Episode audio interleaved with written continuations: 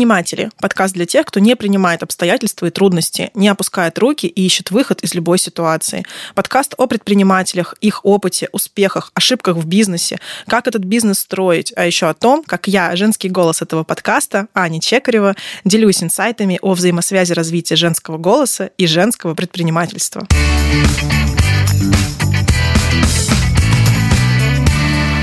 Мир становится сложнее. Как говорит Цукерберг, будущее за метавселенными, за общением через голограммы и дистанционные путешествия. Но что мы знаем про способы продвижения и развития компаний и брендов в сети? Как не только продавать и общаться через онлайн, но и выстроить систему позиционирования, а может и сделать целый онлайн-мир для своего продукта? Об этом мы и узнаем в рамках пятого выпуска подкаста «Неприниматели». Все, что вы слышите в наших выпусках, это переработанные записи марафона «Голос женского бизнеса в России», проходившего 6 октября в рамках рамках третьего Евразийского женского форума. Марафон проводился Банком открытия при поддержке Комитета по развитию женского предпринимательства «Опора России». Пятый выпуск мы начинаем с дискуссии на тему «Где моя целевая аудитория?». Разбираем каналы продвижения бизнеса в интернете. В ней приняли участие Таисия Щукина, руководитель сейлс-маркетинга Яндекс Бизнес, Ирина Попоркова, основатель и SEO Style Concierge и Style Made, Евгений Зениц, директор маркетингового агентства «Мастерская маркетинга», Наталья Якунина, директор продвижения продуктов Mail.ru Group, а модератором выступила Ольга Голованова, исполнительный директор агентства «Сало».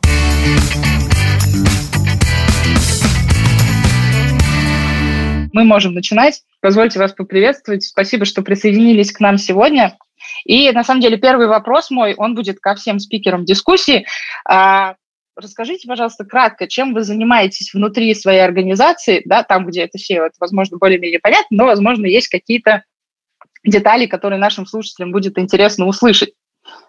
Таисия, может быть, мы начнем с вас? Э, давайте начнем с меня. Да, меня зовут Таисия Щукина. Здравствуйте еще раз. А, в Яндексе я занимаюсь сейлс-маркетингом рекламных технологий для малого бизнеса. То есть я работаю с такими инструментами, как Яндекс Бизнес, вы уже о нем говорили, Яндекс Директ, вот, ну и точечно там с Яндекс картами. Вот, это если вкратце. То есть моя зона ответственности такая именно, именно работа с э, инструментами для привлечения клиентов в малый бизнес.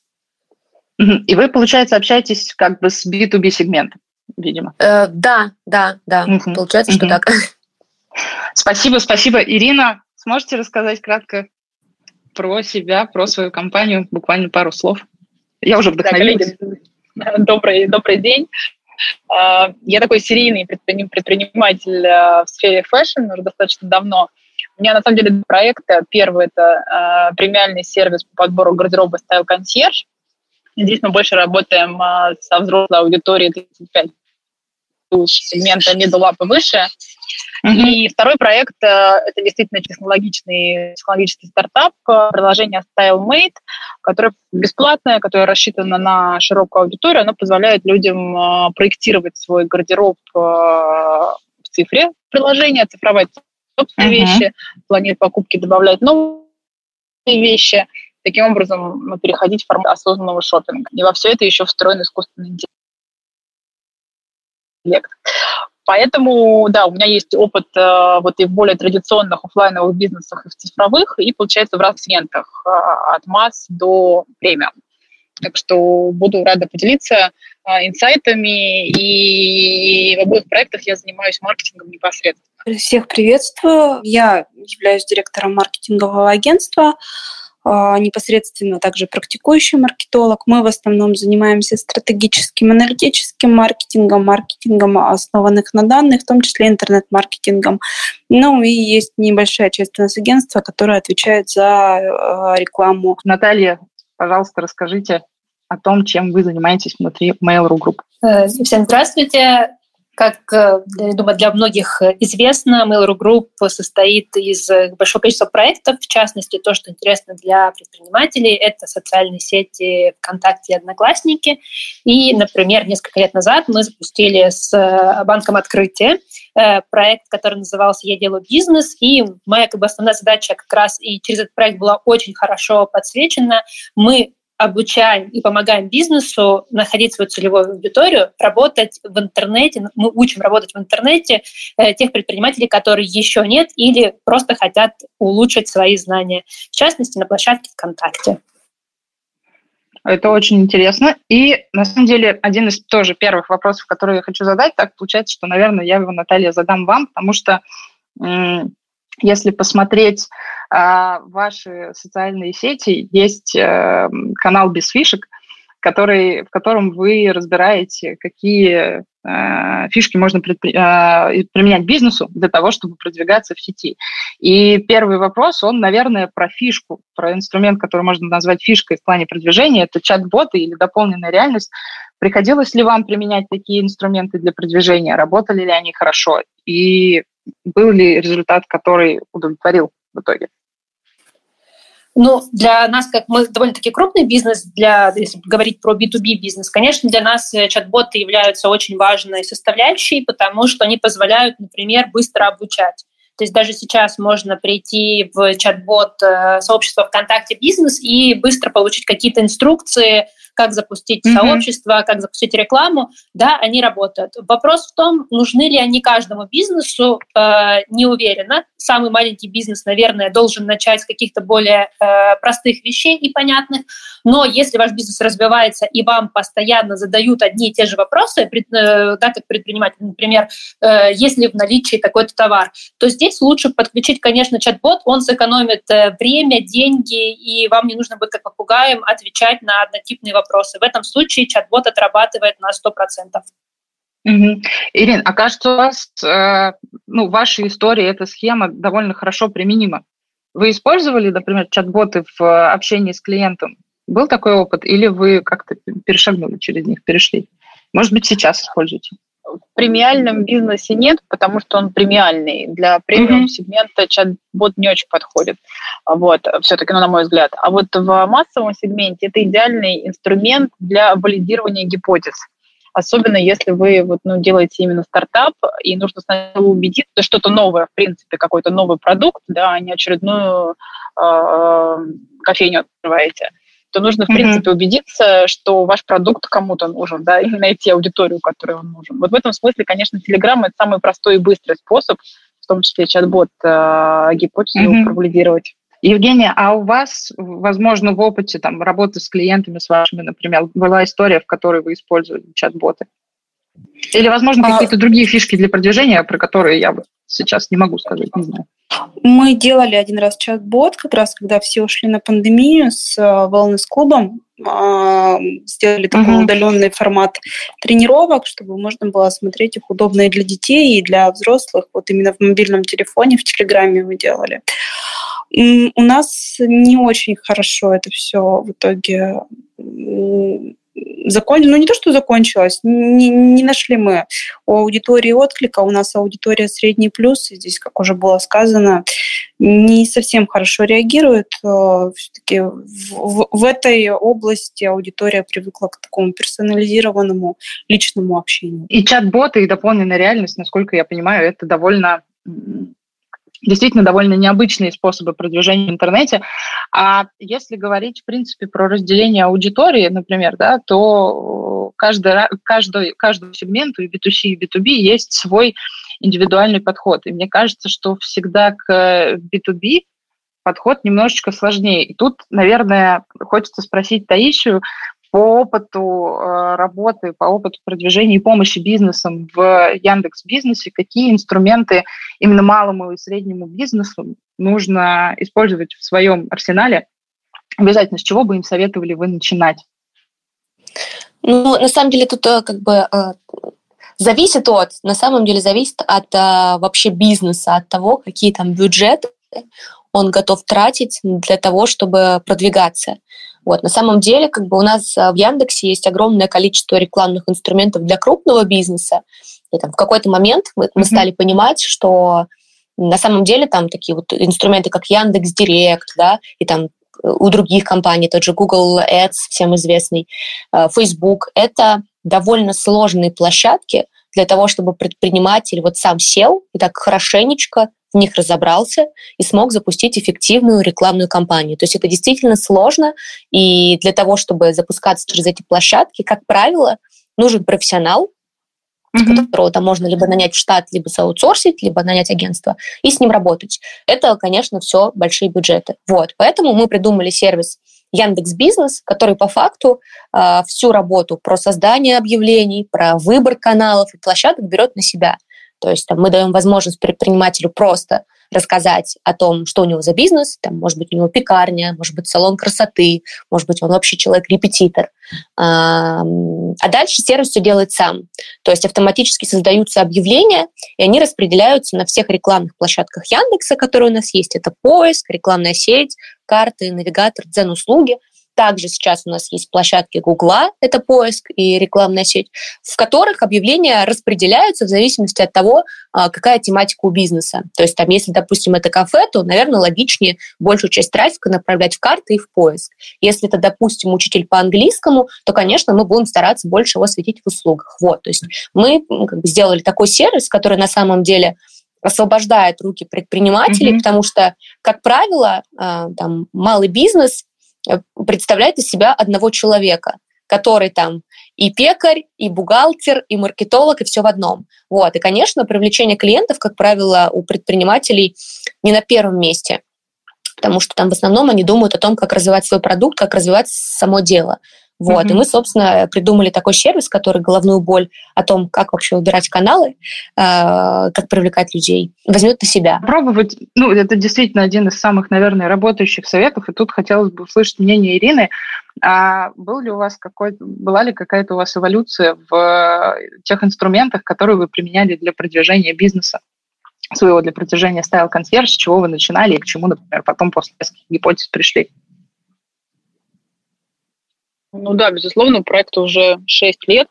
Э, начинали мы совсем с малого, и в какой-то момент э, у нас лучше шли офлайн каналы ну, я имею в виду всякие партнерские программы, учитывая mm-hmm. особенность нашей аудитории. За 5-6 лет мы пробовали разные каналы, и в какие-то периоды у нас а, лучше конвертили офлайновые истории, а, рефералки, партнерские программы с банками. Ну, это зависит, конечно, во многом от аудитории, но вот в нашем сегменте mm-hmm. бизнес – Э, сектора, они работали лучше. А вот digital вообще, например, не очень шел. Много поменяли таргетологов, поменяли креативы, поменяли послания. Сейчас находимся в точке, что digital, наверное, самый простой э, канал, э, легко измеримый, ну и соотношение вот потраченная энергия, время, деньги в digital сейчас самая большая отдача. Евгения, тогда перейдем к вам. Вот Ирина сейчас рассказала, что они применяли и офлайн, и онлайн. Вы, э, как директор маркетингового агентства, своим клиентам предлагаете сразу выход в digital-каналы или иногда замешиваются онлайн, офлайн инструменты продвижения, вернее? Извините. Ну, а, было время, когда онлайн был очень дешевый, и там клик, клиент, они были такие достаточно бюджетные, но особенно в сравнении там, с рекламой на радио, наружкой и прочим. Но сейчас ситуация меняется. Если мы говорим про ту же там самую контекстную рекламу, то или даже таргетированную рекламу очень сильно изменилась конверсия, очень сильно изменилась цена клика, mm-hmm. и еще более уже конечного клиента реклама становится все больше, конкуренции все больше в digital е, эффекта все меньше, все сложнее его добиваться. Поэтому а, всегда в зависимости от бизнеса я поддержу. Вот я очень благодарна Яндексу за Яндекс Бизнес, классный инструмент. А, до этого мы всегда Яндекс карточку заполняли, и это очень классный инструмент для практически безбюджетного продвижения, потому что ее там нужно только красиво заполнить, угу. но он очень рабочий. А, поэтому нельзя всех вот так вот э, очень, ну, достаточно общий вопрос, всех под, под одно нельзя ну, ответить так воедино. Часто для, если мы говорим для малого бизнеса, хорошую такую роль играет личность собственника непосредственно. Если собственник харизматичный, то, в принципе, это можно развивать и на личном бренде делать неплохие продажи. Потому что на старте очень важно э, себя окупать маркетологу. Uh-huh. Когда уже компания по увереннее стоит на ногах, там уже можно и тестировать побольше, и бюджеты получше, и пробовать разные каналы, делать выводы. Ирина, вы согласны с тем, что надо начинать с э, продвижения еще и через э, основателя? Использовать это как один из каналов? У вас такое получалось? Безусловно, согласна. Я этого не делаю. Ну, это просто там, особенность моей личности. Я никогда не строила личный бренд. Мне на это как-то жалко время и сил. Я такой именно серийный предприниматель, который запускает mm-hmm. разные проекты, примерно по одному проекту раз в три года. Вот. Э, но я видела очень много успешных примеров, когда выходили прям на миллионные, миллиардные обороты, и все начиналось с личности фаундеров. Поговорим немножко про такую общую, наверное, тему, про будущее маркетинга в интернете. Каждый из вас работает, в, ну, работает, естественно, с разными сферами бизнеса или в, разных, в разных сферах бизнеса. А каким вы видите будущее маркетинга в интернете и какие способы продвижения, возможно, выйдут в приоритет в скором времени? Наталья, что вы думаете по этому поводу? Я бы сказала, что тренд уже начался, и это тренд про удобство клиентов. Самое важное — найти ту площадку, на которой клиенту будет удобно не только там, сделать заказ, но и оплатить, заказать доставку, потому что если это все находится по разным ссылкам, и клиенту нужно сделать больше, там, чем несколько кликов, и перейти на разные сайты для того, чтобы, например, заказать доставку или оплатить, это, конечно, уже не работает работает э, клиент-ориентированный подход, э, работает формат, в котором клиенту все изначально понятно, и когда клиент mm-hmm. может в одной карточке, да, там, например, в одной карточке товара в, в группе ВКонтакте прочитать все, все условия про отправку, доставку, оплату, характеристики товара, то есть клиент уже довольно избалован и не хочет ходить по абсолютно разным да, там, э, страничкам. Ему нужно получить все в одном месте, желательно быстро и без лишних телодвижений. Вот это вот этот тренд он начался, я думаю, он будет только идти вперед, только развиваться там, в ближайшие несколько лет точно. Угу. Таисия, а вы что думаете? А, я наблюдаю тренд, а, наверное, еще в сторону автоматизации, то есть все больше и больше каких-то операций, которые раньше можно было только вручную сделать, да, вот опять же, как я говорила, создать объявления, какие-то тексты, придумать таргетинги. Mm-hmm. Сейчас все больше и больше опций уже автоматизированы, и там человеку э, для того, чтобы запускать рекламу, для того, чтобы запускать продвижение, как правило, надо меньше э, тратить времени на это. И от Евгения тоже, на самом деле, очень интересное мнение по вопросу будущего маркетинга услышать. А, ну, я думаю, что, во-первых, это мобильное приложение. Раньше это было очень дорого, там от миллиона и более. Сейчас существуют на рынке уже решения, которые такие стандартизированные под отрасль идут, и затраты там совсем небольшие. Мы увидим, что как гиганты там из серии Zara они запустили э, мобильное приложение, так уже и более такая региональная компания, как 12 Stores, бренд одежды, у них тоже есть mm-hmm. мобильное приложение. И у меня есть у клиентов у автосервиса мобильное приложение, у нас э, клиенты очень активно им пользуются, и это один из э, плюсов э, в пользу именно компании, почему ее выбирают. Поэтому постепенно нужно отслеживать, ориентируясь на свой бюджет, так или иначе рынок скоро предложит очень э, приятные по стоимости решения. Я еще хочу добавить очень важную вещь, и нас слушают сейчас предприниматели. Вы, когда выбираете да, э, возможности сейчас э, старгетироваться на разную аудиторию очень много, да, и соцсети, да, мы, например, как ВКонтакте собираем, э, например, аудиторию родителей только что рожденных детей, либо от года до трех, либо от пяти до шести, ну, то есть у нас очень сложные алгоритмы, которые выбирают интерес. Очень важно э, понимать о том, что ваше мнение может у вашей аудитории может немножко расходиться с тем, что действительно нужно данной целевой аудитории. Поэтому для того, чтобы вот такие месседжи были классные, понятные, да, как был пример с BMW, не всегда водитель, там, водитель, не всегда владелец BMW хочет, э, например, вторую BMW покупать или там, менять свой автосервис. Но какие-то дополнительные сервисы ему можно предлагать в качестве, допустим, каких-то, не знаю, новой отделки салона.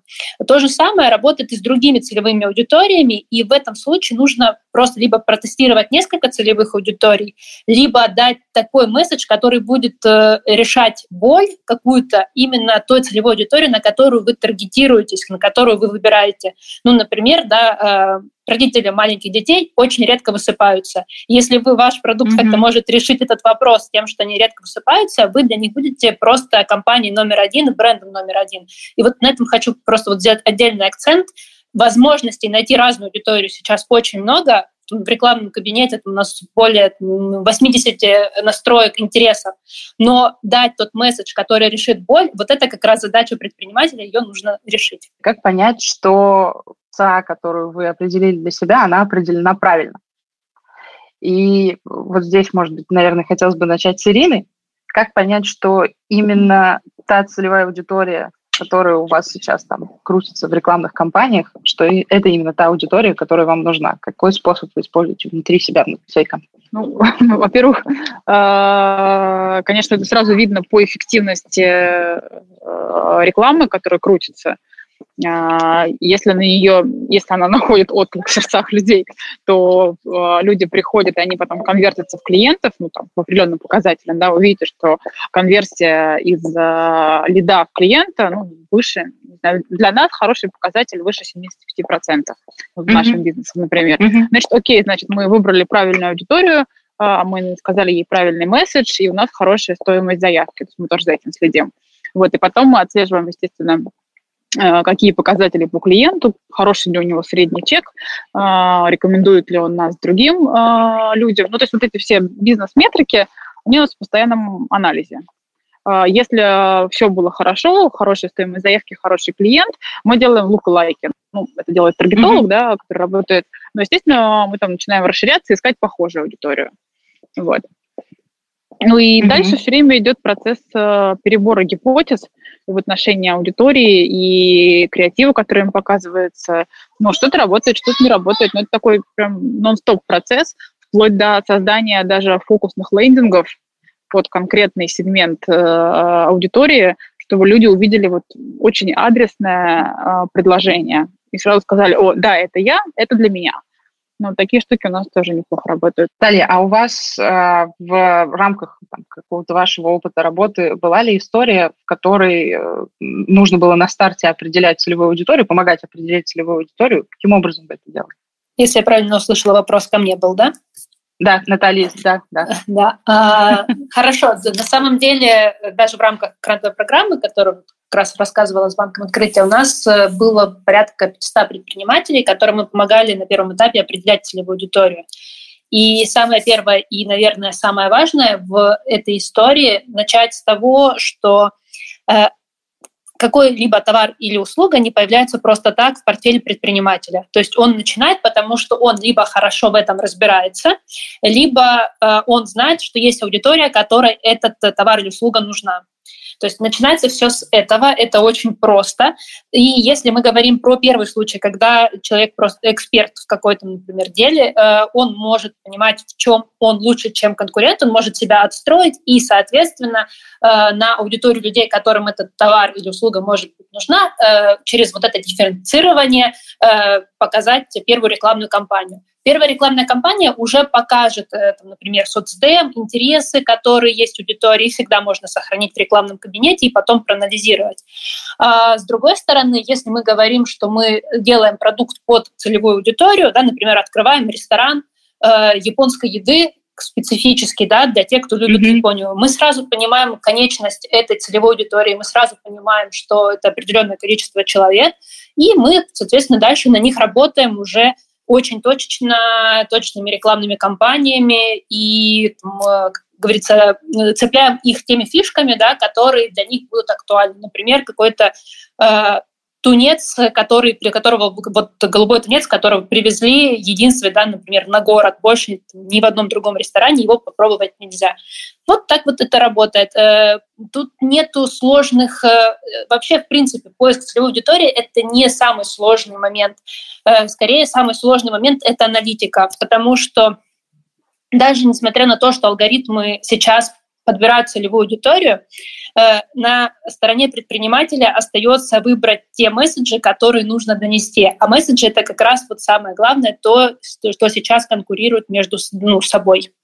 Потому что рекламные кампании конкурируют не только, да, там условные, например, э, одежда и одежда. Мы конкурируем э, одежда с продуктами питания, с развлечениями, с путешествиями, и это все находится в одном информационном поле. Это и плюс, и минус интернета. Правильно ли я понимаю, что сразу э, лучше для продвижения компании в самом начале запускать платный трафик и не тратить время и силы на бесплатные какие-то инструменты, возможно, пиар? Наталья. Если да, да, да. Я, вопрос будет круто. Я думаю об этом, потому что э, вот я бы очень хотела сказать, что существует какой-то один правильный путь, но, к сожалению, его не существует. Есть люди, да, как вот говорили э, с предыдущими спикерами, о том, mm-hmm. что можно работать, да, как, э, когда основатель является лицом бренда. Для кого-то это работает, для других это абсолютно не работает, и иногда бизнесы закрываются просто из-за того, что человек не смог стать этим лицом. Это неправильно. Э, иногда есть классный э, внутри там, команды человек, который может э, сделать хороший пиар а иногда нету. Э, очень часто, на самом деле, брендом и новым бизнесом, или, в принципе, вот э, бизнесом, которые только созданы, им достаточно пойти по пути того, чтобы действительно запустить рекламные кампании, найти первый трафик, понять первую целевую аудиторию при помощи платного продвижения, а дальше уже подстраивать и ситуативный маркетинг, и, возможно, influence-маркетинг. То есть это все тоже работает. Просто э, если мы там сравним количество компаний э, с людьми, да, которые стоят во главе и которые являются инфлюенсерами, да, их очень мало. Mm-hmm. То есть мы про них все знаем, да, например, Олег Тиньков, мы все про него прекрасно знаем. Но э, на рынке так много других хороших банков, которые имеют э, очень хорошие показатели, которые, у которых есть клиенты, которые себя хорошо чувствуют, но мы не знаем, кто стоит, ну, кто основатель этих банков. И это не хорошо, не плохо, это факт вот на всю банковскую сферу фактически есть Олег Тиньков, которого мы знаем. Также и в других сферах. Поэтому э, я бы просто посоветовала пойти э, от того, к чему лежит душа. Если лежит душа рассказывать от своего имени, пожалуйста, начинайте и через пиар, и через э, инфлюенс-маркетинг. Если все-таки э, нет пока понимания, как себя вести, а, как вот правильно сказала, по-моему, если не ошибаюсь, Ирина, что чаще всего малый бизнес – это один человек, максимум два, то в этом случае просто, да, нужно начать с самых простых инструментов, которые будут занимать меньше всего времени и давать больше всего отдачи.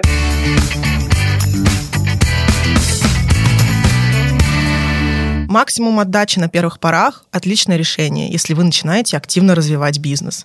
Но, как подтвердили эксперты, личный бренд также играет важную роль. А как этот бренд развивать в условиях кибермира, онлайн-реальности? И при чем тут голос? Мы уже привыкли к тому, что в банковских продуктах нас встречают голосовые помощники. Да и мы сами можем ставить задачи через голосовые сообщения. А как продвигать продукт через эти инструменты?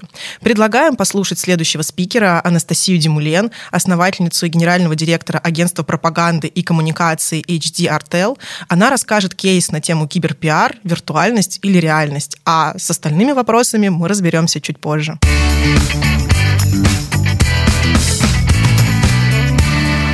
Предлагаю сегодня обратить внимание на достаточно специфичную, с одной стороны, но с другой стороны, всеобъемлющую тему в вопросах продвижения. Наверное, конечно, уже ни для кого не новость, что мы стали жить в век тотальной цифровизации. Если раньше наши рекламные предложения были ограничены а, числом рекламных счетов на дорогах, количеством рекламных полос в СМИ, да, то сегодня возможности цифрового пространства абсолютно безграничны, на нас давят э, информационный поток э, различных э, рекламных сообщений, и, конечно же, потребитель уже на психологическом каком-то уровне начинает блокировать те наши месседжи, которые мы с вами упорно пытаемся донести, рассказать, какие мы все замечательные, классные. Поэтому разворачиваются уже информационные войны брендов э, за потребителя. И получается, что в настоящем и абсолютном будущем весь пиар и реклама переходит в киберпространство пользователя, где мы 24 на 7 находимся в его цифровом пространстве. Это и социальные сети, и онлайн-покупки. Мы книги читаем онлайн, мы кино смотрим онлайн, э, нам доставляют еду, и мы шопимся, образование и так далее и тому подобное. Да? А, пандемия еще все это умножила в несколько раз, все эти процессы. И поэтому мы с вами больше уже не боремся за место на холодильнике для нашего брендированного магнитика, а мы с вами боремся за место в киберпространстве пользователя. Теперь более важная задача – попасть со своим брендом на обои его смартфона, на лицо в виде маски. Мы хотим быть установленными в его гаджете в виде приложений и так далее и тому подобное. А что же тогда необходимо иметь компании для того, чтобы успешно продвигаться в этом цифровом пространстве.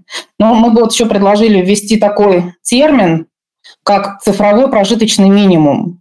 То есть что необходимо для минимально для выживания в новом цифровом государстве. Безусловно, это, наверное, я сейчас какие-то вещи скажу совершенно банальные, с одной стороны, но с другой стороны, а, мы вот проанализировав э, и крупные компании, и малый и средний бизнес, пришли к выводу, что это на самом деле а, большая проблема. Многие маркетологи, пиарщики, может быть, не обращают внимания на какие-то мелочи, Итак, цифровой прожиточный минимум. То есть это, безусловно, сайт, это ядро цифровой системы компании. Без нее все-таки ни один бизнес существовать не может. Мы не можем обойтись только социальными сетями. А, сайт э, должен быть открыт для поисковых систем Яндекса, Гугла, Бинга, Рамблера, Mail.ru, Хотлога и так далее и тому подобное. Чем больше входов в ваш сайт будет сторонних поисковых машин, тем проще будет им находить вас – в поисковой выдаче.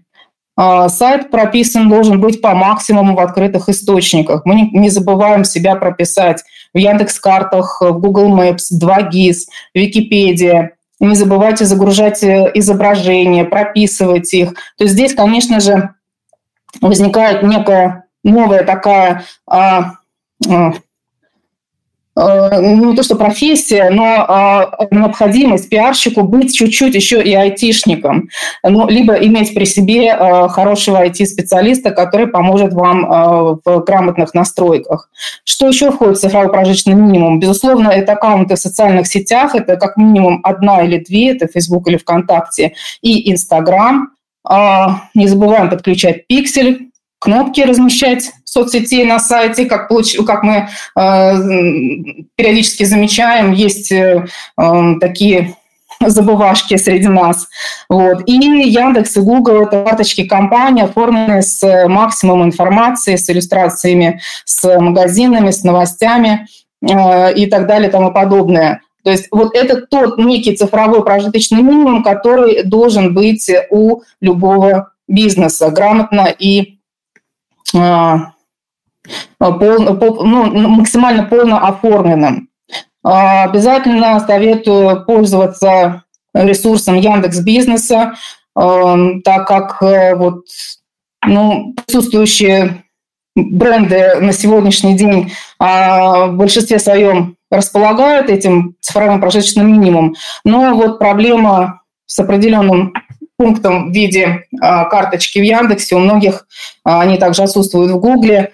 А, мы теряем таким образом дополнительную рекламную площадку, где можно разместить э, ключевую информацию и новости, и продуктовую линейку, и все это будет бесплатно. Это динамическая информация, ее можно менять, э, поэтому мы предлагаем, советуем обязательно пользоваться этими ресурсами. Мы говорим сегодня подробно о традиционных пиар-инструментах, таких как коммуникации со СМИ, хотя они также приобрели цифровой след. Э, мы ведем переписку посредством электронной почты, мессенджеров, новости публикуются на диджитал-ресурсах, новостных порталах, телеграм-каналах.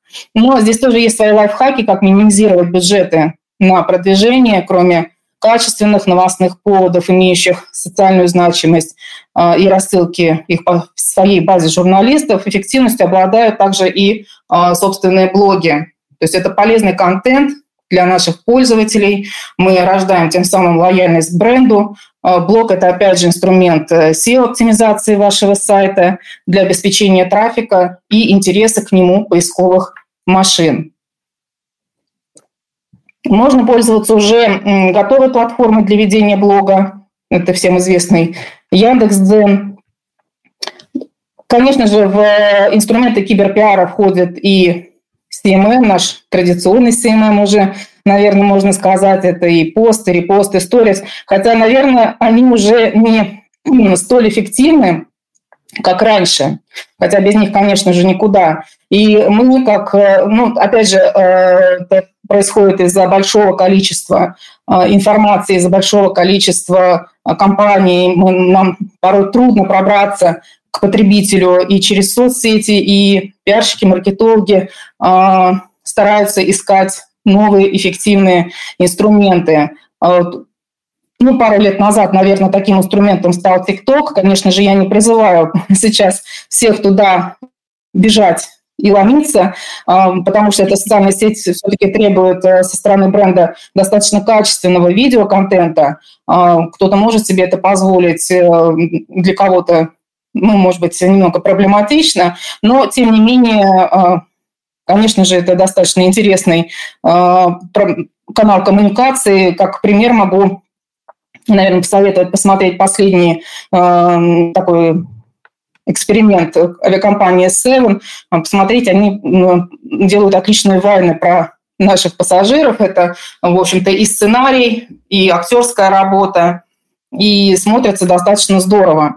Если вы, особенно молодая компания, и у вас еще с вашим названием а, аккаунты не созданы, я рекомендую их а, завести для, ну, как бы, а, за, за своей компанией. Ну, давайте, наверное, еще поговорим про тренды. Это самое интересное на сегодняшний день. С одной стороны, это аудиокоммуникации. Собственно говоря, Буквально недавно мы делали аналитику по тому, насколько тот же самый Clubhouse а, сегодня жив или мертв, и все остальные а, возможности коммуникации через аудио. Но я думаю, что сегодняшнее мероприятие однозначно подтверждает, э, что аудиокоммуникации можно отнести к нарастающим трендом у нас в России, хотя на Западе, конечно, это уже, я бы не сказала, что тренд, это давно является э, привычным каналом коммуникации. Э, люди привыкли слушать и с удовольствием слушают подкасты. Э, в этом году Twitter, Facebook, Spotify, э, LinkedIn также реализовали свои проекты в, в этой сфере появился Twitter Space, Facebook Live Audio Rooms, Spotify Green Room, канал коммуникации, где в режиме реального времени можно а, также обсуждать новости, музыку, киногероев и так далее и тому подобное. Более того, сегодня уже на подходе вторая волна э, аудиокоммуникаций, э, аудиоформатов. Бинс, Ракет а, это новые программные продукты, которые позволяют э, обмениваться короткими сообщениями. Ну, на Западе они э, достаточно быстро развиваются. У нас немножечко мы, как обычно, чуть-чуть отстаем, но, тем не менее, культура подкастов уже а, формируется, и я думаю, что кто-то уже а, даже активно и пользуется этим каналом коммуникации со своей целевой аудиторией. Другие тренды – это Э, VR, стримы, технология 8К, технологии уже вокруг нас, цифровые технологии, э, они стремительно развиваются, э, многие начинают использовать в своей практике. И э, еще хотели бы продемонстрировать сегодня, обратить внимание вот на такой сектор, где есть, э, на мой взгляд, колоссальные возможности для коммуникации со своей целевой аудиторией. Ну, обычно, если мы общаемся онлайн с живой аудиторией, где есть обратная связь, да, я обычно спрашиваю, кто играет в компьютерные игры на PlayStation или Xbox. Вот. Обычно, честно говоря, в среде пиарщиков и маркетологов я обратила внимание, что рук очень мало.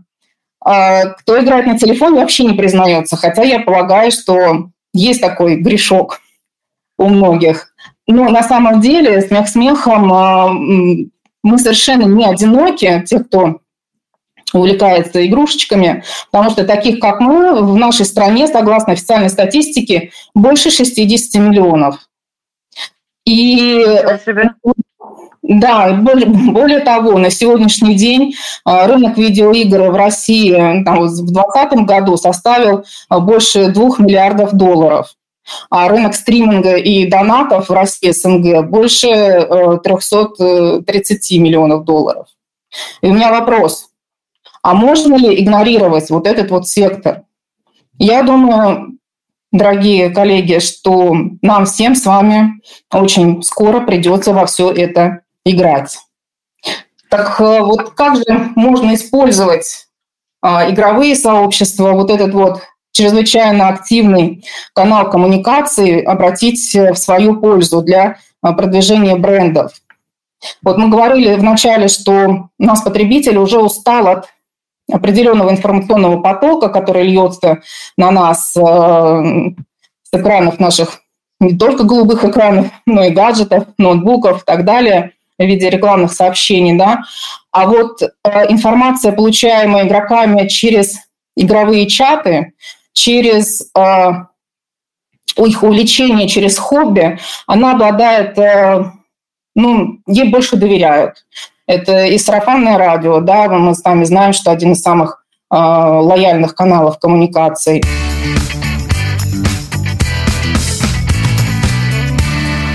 Ксения Прока, основательница компании «Мой девайс», рассказала, как грамотно выстроить цифровую бизнес-модель на примере своей компании.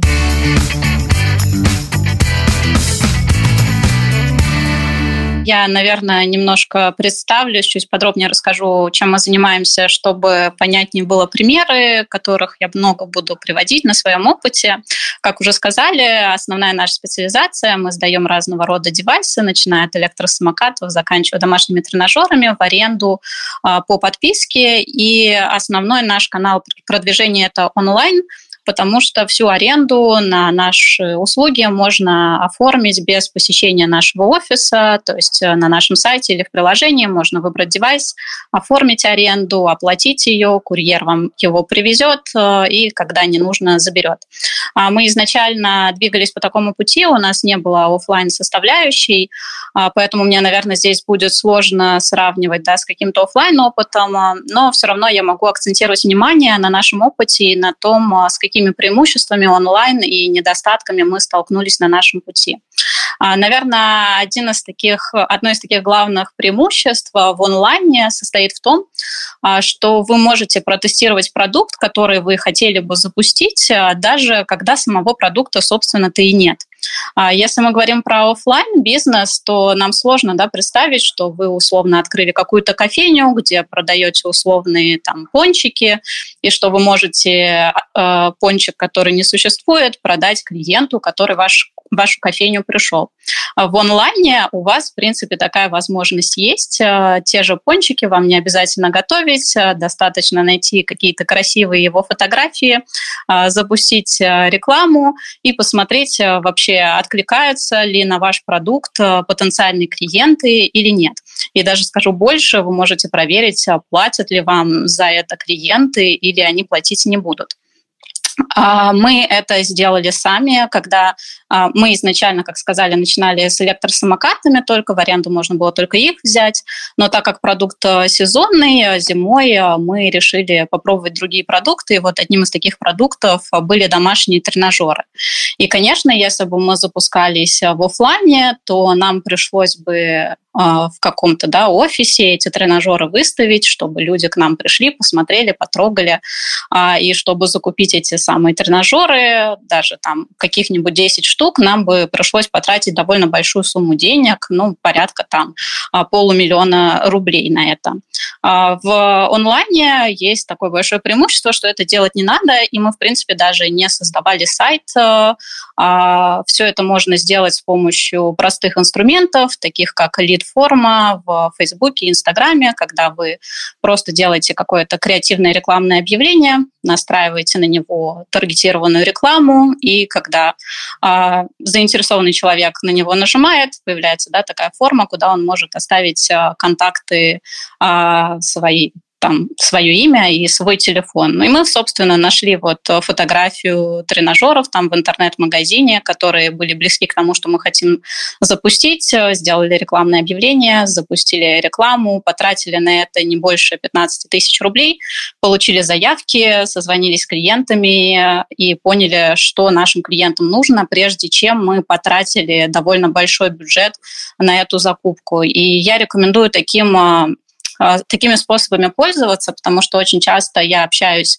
а, с людьми, у которых есть какая-то классная идея, и прежде чем а, ее запустить в рынок, они начинают ее продумывать до мелочей, очень много тратить на это время, могут пройти там месяца, а когда они выпускают ее в рынок, их продукт оказывается никому не нужным, а потрачены уже большие деньги. И самое обидное, что потрачено время, которое вы могли бы распределить на какие-то другие более важные вещи. А, это вот одно из ключевых а, преимуществ онлайна, и из него вытекает а, другое преимущество – это то, что вам не нужно доводить свой продукт до какого-то идеального состояния. Конечно, если мы говорим, что вы там продаете какую-то одежду онлайн, вы не можете да, там, не дошить платье без рукавов его начать продавать через интернет. А, но если мы говорим в целом про продукт, вам не обязательно с самого начала тратить большие ресурсы на то, чтобы сделать классно работающий э, сайт, продуманный, а, с тем, чтобы можно было прямо на сайте произвести оплату, оформить э, доставку, выбрать какие-то удобные слоты. Вы можете начать э, с какого-то простого пути, а, и сделать это все довольно дешево, не затратив на это большие ресурсы. А, и э, есть такая моя любимая цитата, одна из самых любимых, а, основателя социальной сети LinkedIn, который сказал, что если вам не стыдно за первый продукт, за первую версию продукта, который вы запустили, значит, вы запустили слишком поздно. А вот я стараюсь в своем проекте придерживаться этого принципа и как можно быстрее протестировать продажи с, возможно, недоработанным продуктом, возможно, не идеальным, чтобы понять дальше вообще мне стоит тратить на это свои ресурсы ресурсы временные, а, финансовые, или мне стоит остановиться и заниматься чем-то другим. Очень часто такое в том числе происходит а, с рекламными креативами. Я тоже через это проходила, когда мне казалось, что наши таргетологи, наши маркетологи, они не дорабатывают. Вот почему вы сделали обычный статичный креатив, это просто картинка и текст, а давайте запустим видео креативы, видеорекламу. Сейчас э, начнем видеопродакшн, потратим на это опять там десятки, сотни тысяч рублей, и это будет э, работать лучше. Но инструменты маркетинговые, они позволяют э, сравнить, как это работает, и очень часто оказывается, что креатив нарисованный в Paint и сайт, составленный на коленках, может конвертить а, в заказы, в заявки и в продажи лучше, а, чем сайт, на который вы потратили полгода и большое количество денег. А, поэтому а, еще раз повторюсь, что на первых этапах, так как у нас да, эта а, лекция посвящена тому, с чего начать, начинайте с малого, начинайте с того, что больше всего вам сэкономит время, и постарайтесь как можно быстрее показать продажи, показать выручку и показать заинтересованность в вашем продукте. Все, что касается юридической составляющей в онлайн-бизнесе, лучше потратьте на это время, обратитесь к специалистам, чтобы не оказаться в каких-то неприятных ситуациях. Это особенно касается тех, э, кто не с нуля запускает продукт, потому что, понятно, когда вы что-то запускаете с нуля, э, вы понимаете, что у вас э, ну, должны быть подготовлены определенные юридические документы, а часто тот бизнес, который работал в офлайн, запускается в онлайн, а, а, люди, ну, руководители таких бизнесов, они не обращают внимания на то, что в онлайне все может а, работать по-другому, вам нужны другие договоры, другие оферты, другие пользовательские соглашения, и этот момент упускают. Есть такое мнение, что пока бизнес маленький, к вам никто не придет, вас никто трогать не будет, но я всегда говорю, что это до первого недовольного пользователя, и у нас были случаи на самом старте, когда а, буквально там на второй месяц а, нашей работы я получила досудебное требование. Это не очень приятно, особенно когда вы а, начинающие предприниматели, и вы никогда с этим не сталкивались, а, и вы получаете да, досудебное требование там, от клиента. Честно, уже не помню, что мы там сделали не так. А, Все благо разрешилось позитивно, просто клиент оказался студентом-юристом, который вот решил к чему-то притраться, потом он нам сказал, не парьтесь, у вас классный продукт и все круто, но вот, ребят, ваши юристы тут не доработали, лучше, если вы обратите на это внимание. Еще один такой вопрос – это техническая инфраструктура. Если мы говорим про онлайн, то, конечно, чаще всего мы имеем в виду, что ваши клиенты смогут онлайн оплачивать вашу услугу, и часто это не принимается в расчет, а, то есть не закладывается время и ресурсы на то, что вам нужно к этому подготовиться.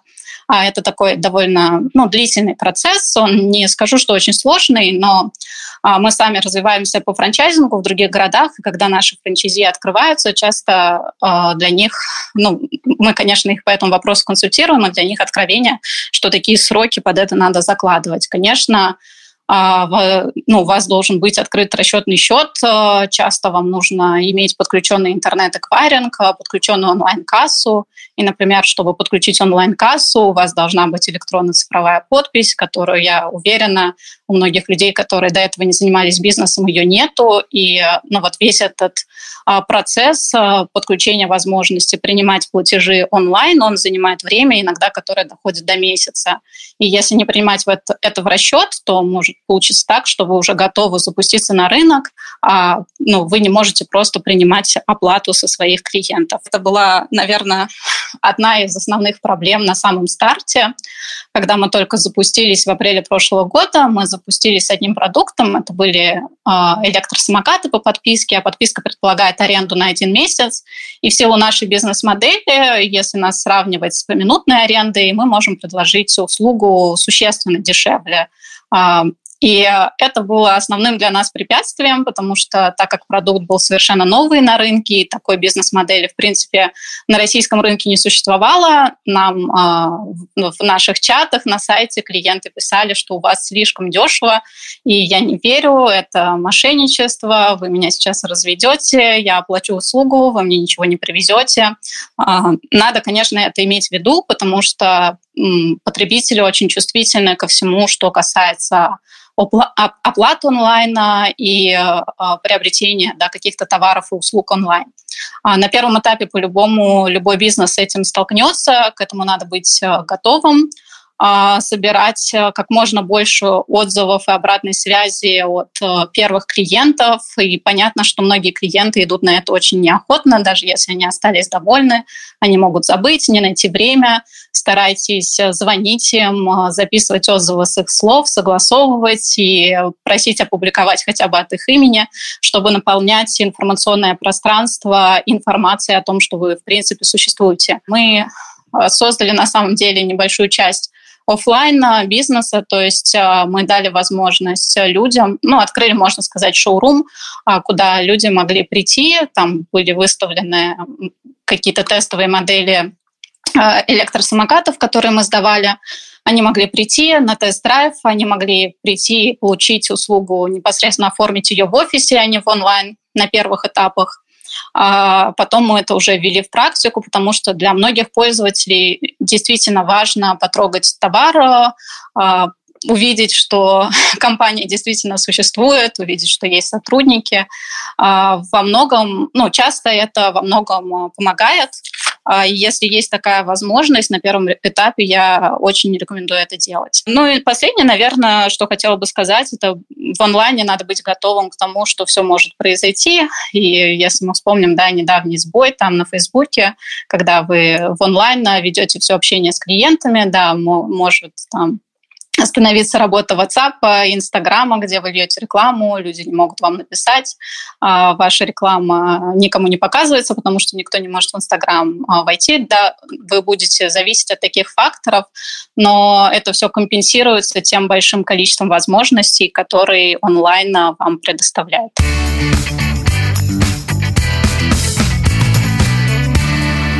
Из мастер-класса Ксении мы узнали, что иногда стоит запустить рекламу продуктом онлайн без его наличия в офлайне, посмотреть спрос, протестировать гипотезу. Рекламные форматы сейчас тоже меняются. Возможно, скоро мы будем получать вместо картинки в контекстной выдаче голограмму с владельцем компании.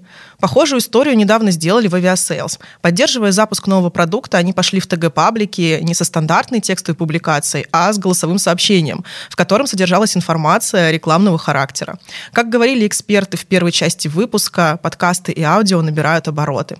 Возможно, скоро мы и правда будем получать аудиосообщения вместо таргета с видеорекламой. И тут важно обращать внимание на то, как мы говорим уверенно, четко и красиво. В конце эпизода поделимся лайфхаками, как отработать четкость дикции от тренера по речи, а пока вернемся к выпуску и узнаем из интервью с Анной Беловой, основательницей phygital компании Devar, о том, как выходить на новые рынки, площадки и аудиторию.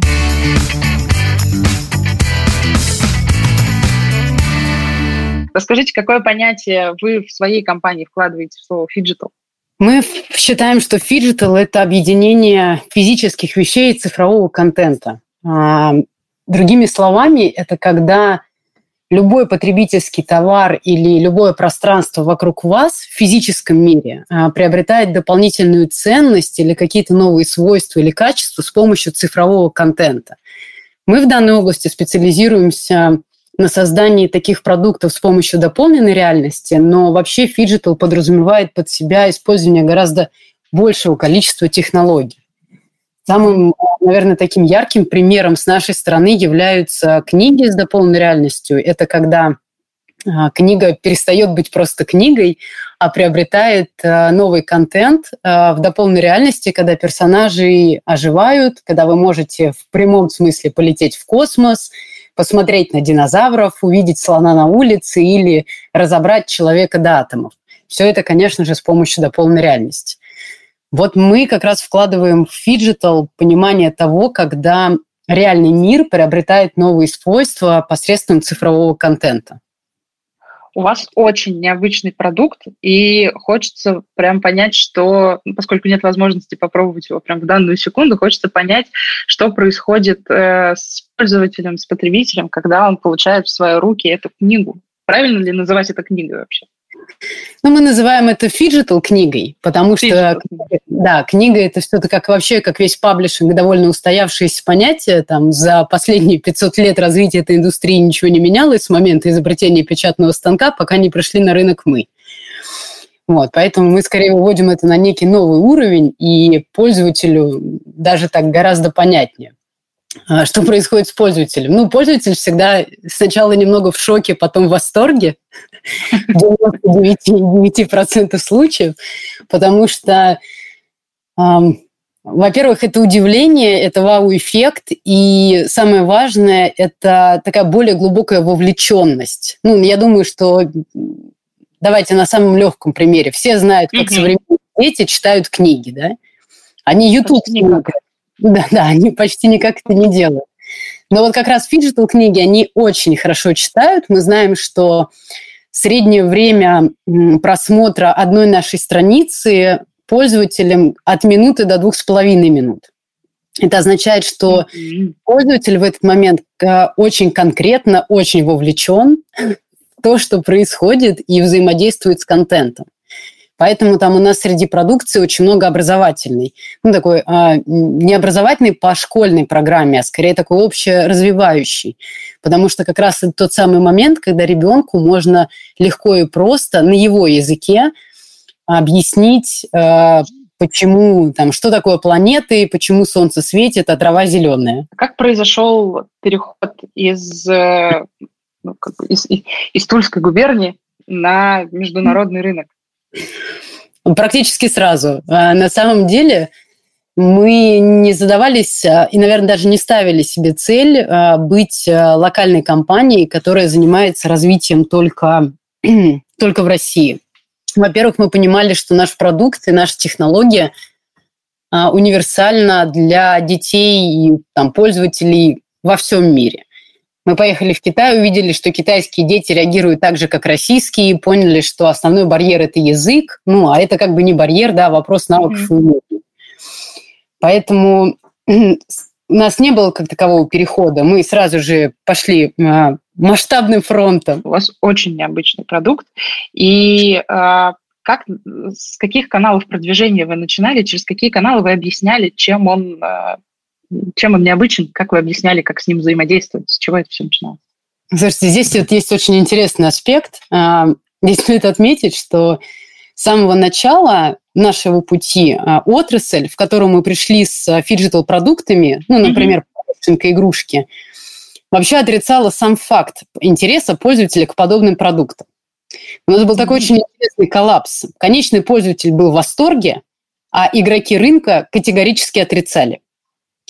Мы больше пяти лет участвовали в самых разных профильных и непрофильных конференциях от США до Японии. Их количество перевалило за сотни и сотни. И неоднократно, например, бывали ситуации, когда мы за шесть дней посещали 4-5 стран для проведения встречи презентаций. Да, был очень драйвовый график, а, и наша задача была в том, что инновационный, такой инновационный продукт, он требует демонстрации. Да и вообще не такой, а любой инновационный продукт требует демонстрации. Когда вы приходите на какой-то классический рынок, где бизнес-модели не менялись столетиями или даже пусть десятилетиями, да, с учетом там, того, как сейчас, ну, с учетом той скорости, которая наращивается с каждым годом, то самым эффективным в B2B продвижении являются именно личные контакты, когда вы показываете, рассказываете и доказываете эффективность. И вот мы год за годом показывали, что мы растем, мы участвовали во всех выставках, мы набирали обороты, мы знакомились, мы ходили на встречи, мы показывали, что нравится, что продукты нравятся конечным пользователям, как это влияет на продажи, что у нас тиражи в 9 раз превышают классические книги что там больше маржинальность, формировали доверие к себе. Ну, такой был период массового обучения рынка а, тому, что это за технология, как она может поменять индустрию и почему нужно в конечном итоге туда идти. С кем-то удавалось, а с кем-то до сих пор не удалось, кто-то до сих пор не верит и отрицает. Ну, мне кажется, есть это в каждой отрасли. Поэтому и существуют стартапы, которые могут менять э, привычные модели потребления и делать успешный продукт. То есть у вас основной упор изначально шел на офлайн, а было ли что-то, что в онлайне помогало вам, а, ну, в том числе общаться, наверное, с партнерами и доказывать ценность и уникальность своего продукта? Знаете, я думаю, что тут вообще теперь корректно разделять а, такие способы продвижения до 2020 и после. Наверное, да. Э, честно сказать, до 2020-го мы вообще не использовали маркетинг. Вот, наверное, кроме выставок и какого-то личного общения, у нас не было инструментов маркетинга, заточенных даже на конечного потребителя. Самым эффективным для нас было сарафанное радио. Потому что всегда тысячи рекомендаций дают эффект просто в сотни раз больше, чем любая реклама. А вот в 2020-м, когда личные контакты сошли на нет, ну, потому mm-hmm. что все видеосвязь, это, конечно, тоже личный контакт, но она скорее а, ну, а, она дает продемонстрировать видео, но не дает продемонстрировать продукт и дать его подержать в руки и показать, как он работает.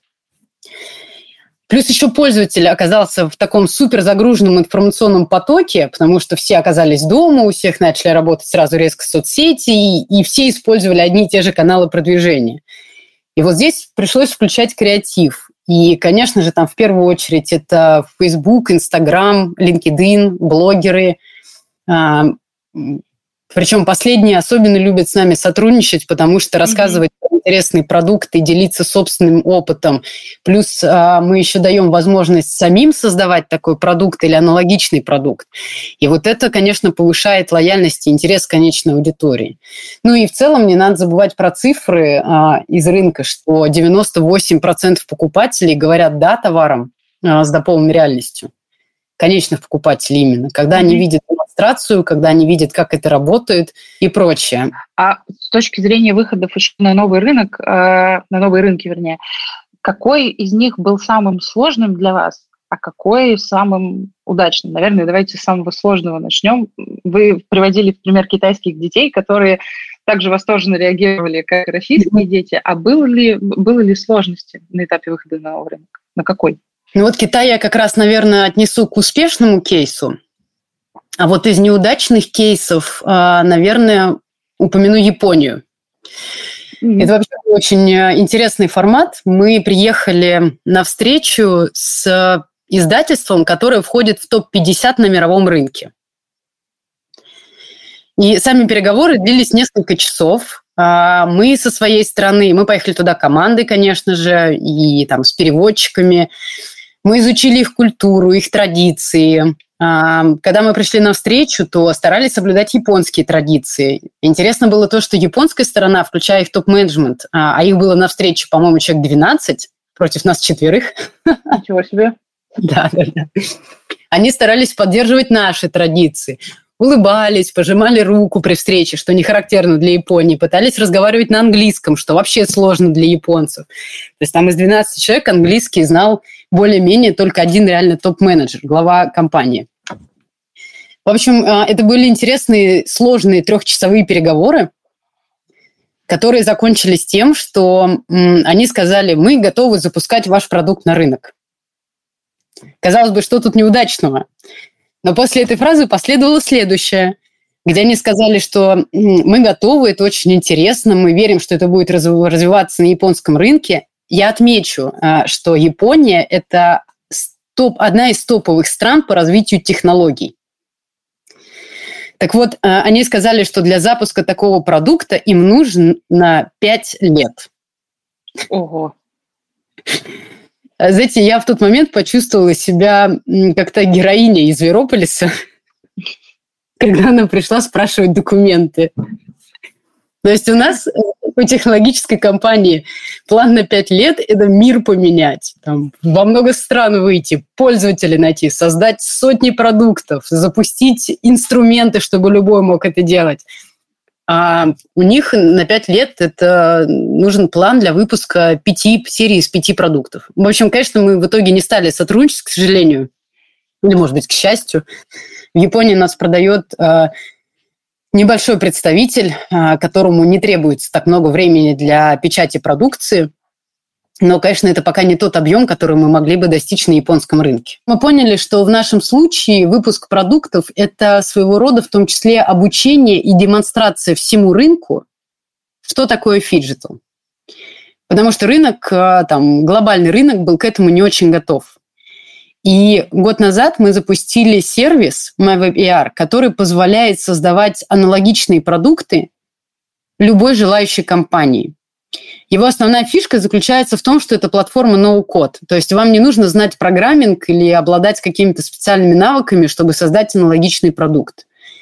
А вы, по сути, создаете свой phygital опыт так же, как пишете текст в Word.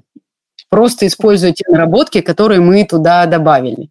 И вот уже сегодня аналогичным образом у нас создают а, книги с дополненной реальностью в Индии, в Германии и Европе в целом прошло очень много маркетинговых кампаний за последний год с помощью, этого, с помощью нашего сервиса. Он активно развивается в Латинской Америке, ну и куда же мы без Азии.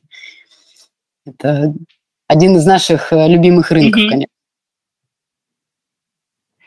А это продукт, это IT-платформа, которой может воспользоваться каждый предприниматель да. и внести, так сказать, долю phygital в свое дело.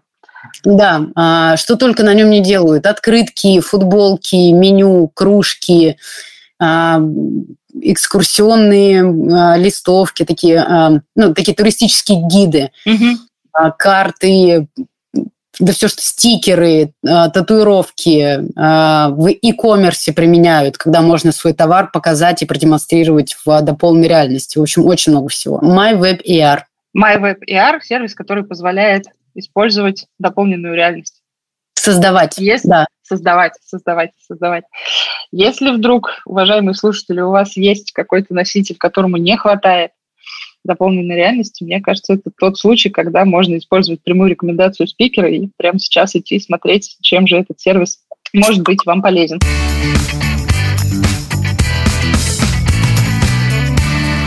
Да, виртуальный мир действительно завораживает. Даже не представляю, что ждет нас в будущем. Виртуальная мода, киберпродукты, цифровизация – узнаем лет через 30. А пока, чтобы, возможно, через пару лет делать свою аудиорекламную кампанию в интернете, поделимся несколькими упражнениями по постановке голоса на дикцию и на речь. Эти упражнения от тренера по речи Ирины Рогавы чтобы ваша дикция была четкой и красивой, а ваши слова звучали действительно понятно, а, у нас есть для вас несколько упражнений. Итак, первое упражнение. Для того, чтобы расслабить действительно а, ваши мышцы, нужно их сначала напрячь. Поэтому мы делаем три таких подхода. Сначала мы очень сильно напрягаем все мышцы вашего тела, все мышцы вашего лица. Прям так взяли и напряглись. Прям раз, Напряглись сильно, сильно, сильно, сильно. И теперь расслабляемся. Дышим, расслабляемся. Потом снова напряглись и снова расслабились. Так нужно сделать по три подхода. Упражнение номер два – это упражнение на мышцы ваших губ, потому что губы — это как раз та часть нашего лица, которая отвечает за то, как мы проговариваем наши слова, как мы проговариваем окончание слов. Поэтому губы — это энергия речи. Упражнение «трубочка». Вытягиваем губы, напрягаем их и потом расслабляем. Потом снова напрягаем, вытягиваем в трубочку — и снова расслабляем. Это упражнение нужно сделать 12 раз. И третье упражнение – это уже упражнение непосредственно на дикцию. А, берете абсолютно любой карандаш, обязательно предварительно его продезинфицируйте и устанавливаете этот карандаш на уровне ваших клыков. А, и с карандашом во рту начинаете проговаривать любую скороговорку или любые звуки, например, м или р если звук проходит четко, то значит вы все делаете правильно. А, следите за своей речью, пусть она будет красивой, пусть она будет понятной, и, может быть, когда-нибудь вы запишете сами свой подкаст, вы запишете свою аудиорекламу, вы будете выходить в телеграм-каналы со своими аудиосообщениями и, возможно, даже запишите настоящий джингл с четкой, красивой и понятной речью. Ну что, вот и пятый выпуск подошел к концу. Мы двигаемся постепенно к финалу сезона, но, спойлер, дальше будет еще интересней. Не забывайте ставить нам оценки, писать отзывы, делиться выпуском. С вами была Аня Чекарева, а мы двигаемся дальше. Дальше.